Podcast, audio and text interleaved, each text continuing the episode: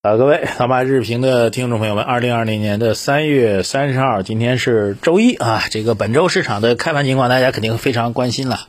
那么，首先先讲一个外部的事情啊。今天重点讲的是我们中国国内的一个特别的政策啊。这个上周五的时候，其实我们在做直播的时候，给大家提了几句啊。那么，经过这两天的思考，有一个综合的判断给到大家。那外部市场呢依然不是很稳定啊，这外部市场呢其实是两个要素在交缠在一起啊，一个呢当然是外部市场的这个呃救市政策啊，这个美国的两万亿美元的救市政策是正式获批了啊，特朗普已经签上字了，后面美国就要大干猛干了，不止美国啊，包括这个受疫情影响比较大的西班牙、意大利啊、德国呀，包括日本啊等等，啊各种数据加上来，基本上大家都已经把这个。各个国家的财政政策跟货币政策用到底了啊，这是海外的第一个状况。第二状况就是这两天周末大家估计也看了数据了啊，这个海外的这个疫情数据还是增长很快的啊。美国出现肺炎疫情的人数呢，也已经超过了中国啊，这个数据而且增长还是非常快。我们实际上达到那个最高峰的时候，我们其实就已经开始心里面慢开始有底了啊，因为当时已经。这个全国来讲，就是湖北省武汉市比较厉害，其他的地方其实都已经开始明显的得到有效控制了。那美国呢，现在其实总量上超过中国，但是依然是在全国范围内。现在东海岸、西海岸，那么东边纽约、西边洛杉矶啊，这个依然都还是快速蔓延的一个状况。所以这两个要素呢，就是海外市场的状况。海外市场从疫情防控角来讲呢，目前目前呢显然还没有办法去判断什么时候是一个高峰，什么时候能够出现那拐点。当然我们希望越快越好啊。但另一方面，这个刺激政策显然也也是比较到位的，比较给力的啊，这是一个客观的评判。但是后面我觉得还有一点，就观察美国来讲，还有一点比较重要的就是，美国现在已经正式动用了这个所谓国防法啊，国防法的要求呢，实际上是会这个美国政府会获得更多的授权。这授权的结果呢，就是使得美国政府呢能够直接去。干预到这个民营企业的运转啊，这个比较简单例子就是二战的时候，其实二战的时候，美国在初期的时候，军事装备都还是比较差的。但二战的时候，美国军事装备出现一个变革的时候，其实就是美国动用了这个这个这个所谓国防法啊。当时的波音飞机、麦道飞机都开始生产战斗机了，这个通用、福特都开始生产军用的这个武器了等等。那这次其实有点类似啊，这次美国也是要求相关的民营公司都开始去生产生产口罩、生产呼吸机、生产防护服等等。呃，那。看看美国这个所谓类似于的战时的动员啊，到底会产生出什么样的效果吧？当然，最终呢还要作为观察。当然。全世界经历这次疫情之后，得到一个比较确定结论，那就是 这个大国资源调动、管理、调控的能力最强的，显然还是中国，好吧？所以海外市场呢，现在实际上就是两个力量在博弈啊。最终结果，当然最终结果，结果这个我觉得毋庸置疑啊。就我们不知道什么时候这疫情在海外能被控制住，但最终结果肯定是被控制住，对吧？这是人类社会发展的一个历史的必然啊，不可能因为这疫情就把人类给摧毁掉了。这个其实你心里还是很清楚的，只是我们生活在当下，不知道未来。一天两天，一周两周，一个月两个月，最终能够被控制住。但是可以确定的事情呢，最终肯定会被控制住啊！它只是一场流行病，呃，扩散速度比较快，但是致死率呢，其实还是并不算高的啊。我觉得这是一个比较确定的事。哪怕将来真的长期啊，就像流感一样，长期跟人类并存，又能如何呢？对吧？其实这样一种状况。好，回到国内啊，这个周五召开的政治局会议其实非常重要啊。这个本周末，其实我认真的。学习研究的相关内容吧，其实核心点就两个点啊。第一个点呢，其实在我们评论界是存在一定争议的，那就是这次政局会议当中提到这样一句话啊，倒不是会议本身存在争议，就是这句话的表达的含义是存在争议的。这句话叫做“确保实现决胜、全面建成小康社会的目标任务”。这句话出来之后呢，这个这个大家都引起了高度的关注啊，因为之前呢，确实在这句话的表达当中呢是有过一定的调整，比如在二月二十一号的政局会议当中呢，不是叫确保，叫做实现决胜全面建设小康社会，决战脱贫攻坚目标任务。那么从这样一个比较来讲呢，这次讲了一个确保啊，确保呢那就是立下军令状的一个意思吧。所以在学界呢，在这个这个我们投资界吧，形成了两两个不同的看法。一看法就是，既然提出来确保，那就意味着这个跟小康相关系的所有的政策指标都必须得完成。那么跟小康相关系的政策指标呢，其实简单来说就十八大提出来具体目标，那就是 GDP 要翻两番啊。所以，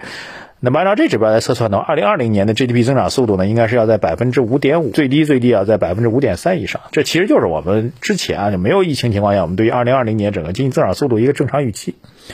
但是各位也知道，那么经历了这次突如其来的疫情啊，那么一季度也好。这个国内的疫情影响，二季度显然会受到这个全球疫情的影响，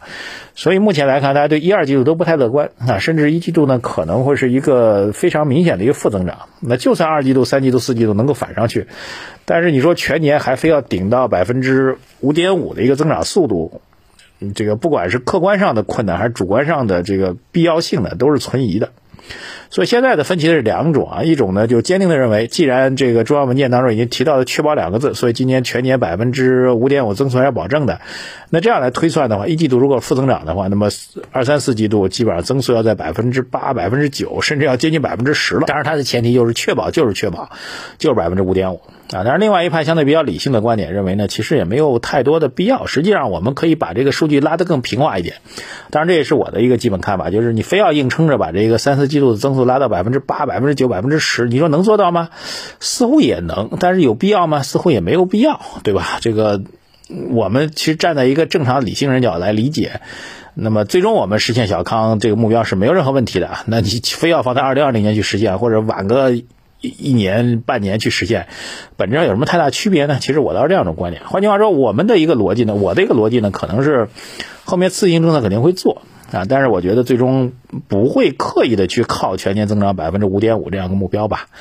那其实我们简单来看，如果按照这个之前最悲观的测算，就是中金公司的首席梁红他给了一个测算，他说今年增长速度可能会掉到百分之二点六。那很多人看到这时候就炸了，说这个今年增速只有百分之二点六，那不完蛋了吗？但是你没有把再继续看下去。他说今年如果二点六的话，那二零二零年就基数就压下来了，二零二一年的基数这基数对比的基数就低了，所以二零二零年今年如果二点六的话，明年可能就窜到百分之九以上了。那两年一拉平了，那其实增速也基本上也在百分之五到百分之五点五，所以这个逻辑我觉得可能大家更加能够去接受它吧。但是呢，既然政治局提了这个确保，所以我们可以得出来的一个确定的研判结果，那后面肯定会有比较比较更让我们有信心的这个政策会出台吧。所以政治局会议当中第二个大点就来了，各位可能也都看到解读了，那就是提出了特别国债啊。特别国债这件事情呢，我在周五直播的时候，第一第一时间看到的时候跟大家提，这特别国债是一个非常特别的事情啊。那为什么特别呢？就是一般情况下我不会去做这个所谓的特别国债。啊，历史上只做过两回啊，一次是在一九九八年，一次是在二零零七年。一九九八年那次呢，实际上是发行了两千七百亿的特别国债啊。当时呢，中国的这个四大国有商业银行基本上已经都资不抵债了，压力巨大。大家有有兴趣可以去听一下啊，这个小波同志讲《激荡三十年》是吧？里面有讲过这个状况。就九八年那时候，中国的商业银行基本上已经都说句实在话，如果真的去按照这财务管理角度来讲，都已经破产了。所以当时的这个政策呢，实际上是给他们一个救助性的输送。啊，另外一次特别国债呢，实际上是在零七年的六月份，当时是总额一点五五万亿，用来央行来去购买外汇，然后购买之后的外汇呢，成立了中投公司啊，中投公司呢就可以拿这些外汇储备呢去做相关的投资。简单逻辑来讲呢，有两个，第一个呢，特别国债确实很特别啊，你这样来讲呢，上一次已经零七年了，就已经十三年前了，所以它真的不是一个常用的手段。所以既然这个时间点提出特别国债，必定会有特殊的指向和特别的用途，我觉得这是各位要明确掉的。第二个呢，就是有很多的比较，说这个零九八年那次、零七年那次推出来特别国债之后呢，股市都涨的，而且涨得很猛啊。这数据可以给大家讲讲。九八年那次出来之后呢，股指是当天就大涨啊，当天第二天吧，第二天就涨了百分之五点一，然后后面连续上涨，最后大概一个月时间涨了百分之十二。零七年那波呢，也是当天就上涨了，然后后面呢，其实最终还达到了一个月左右呢，达到了到十月份的时候达到了六二四，就是那个最高的历史顶点。但我个人觉得呢，这两个案例呢，也不能够不能够简单的来做一个这个简单比较，就是只要出特别国债都会涨，但是我希望它涨啊。那么九八年的上涨，其实是因为真的这一招就把那个四大国有银行的这个资产负债表不足的问题，甚至都要破产的问题解决掉了，这当然是重大利好了。零七年就更甭提了，零七年六月份做这事情本身呢，就是处于那个大牛市当中，就是六幺二四点的大牛市当中啊。你说那个时候那种状况下，任何消息都会被理解为利多啊。实际上，这个央行去购买外汇储备本身既不是利多，也不是利空，很中性啊。这个九八年肯定是利多，但零七年其实偏中性。那这次呢，啊，逻辑上来讲，前面两次特别怪都涨的，当然我们希望它能涨哈。但另一方面呢，其实我觉得。到目前为止，关于特别国债的用途、规模、发行方式，其实都不太明确啊。其实很重要一点就是规模和用途，规模究竟多大很重要。那如果我们也像美国一样，这个直接干到 GDP 的百分之十，我的天哪，那肯定就疯掉了，对不对？呃，另一方面，它是干什么？是做基建还是做消费？那么到底目的是什么？用在什么项目当中？目前来讲都还很不清楚，所以我认为呢，对于今天资本市场的走强肯定是有帮助的。但是这种走强，你说它短期就会形成，呃，这个确定性的投资标的或者投资方向，我个人还是存疑的。啊，当然，这总体来讲是偏利好的。这一点就是，不管是啊讲的确保还是特别国债，就是我认为总体方案是偏利好的。只是我们从投资角度来讲，那目前投资路径基于这两点所获得投资路径和逻辑还不是太清楚啊。但是，你如果做宽基的话，那就无所谓了，沪深三百啊，上证五零啊，那等等吧，我觉得。总体来讲还是构成利好的，好吧？我是把这情况讲清楚。后面当然我们还会根据这特别国债落定之后的规模呀、使用方向啊、期限啊等等，再给它做详细的追评。是利好，但是利好方向、利好的具体的投资方向，我觉得不太确定。但是最后呢，还给大家打打气儿啊，因为正好呢，这很多朋友讲这估值的问题啊。我们现在经历了这一段的调整之后，我们觉得确实市场呃这个心态有点变化啊，这现在都觉得又又悲观了，又谨慎了等等。